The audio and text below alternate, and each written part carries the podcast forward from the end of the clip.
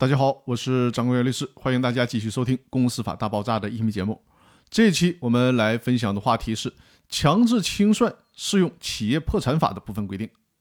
这期呢，我们来学习清算纪要第十九章的内容。这一章也是仅有一条，也就是第三十九条，而且呢，这也是清算纪要倒数第二条了。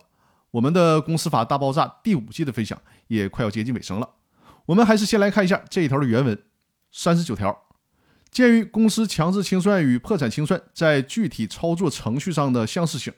就公司法、公司法司法解释二以及本会议纪要未予涉及的情形，如清算中公司的有关人员未依法妥善保管其占有和管理的财产、印章和账簿、文书资料，清算组未及时接管清算中公司的财产、印章和账簿、文书。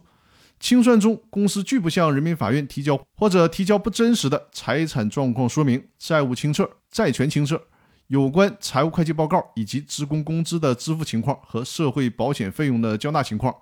清算中，公司拒不向清算组移交财产、印章和账簿、文书等资料，或者伪造销毁有关财产证据材料，而使财产状况不明；股东未缴足出资、抽逃出资，以及。公司董事、监事、高级管理人员非法侵占公司财产等，可参照《企业破产法》及其司法解释的有关规定处理。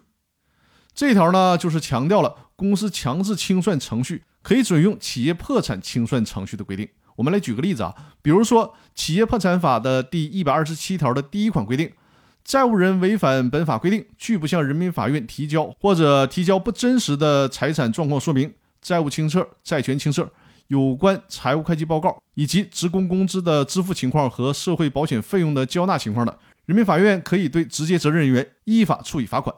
那关于这个问题，在公司法以及公司法的司法解释里面是没有相关规定的。那么在这种情况下，就可以参照适用企业破产法的这个规定来对相关责任人员依法进行罚款。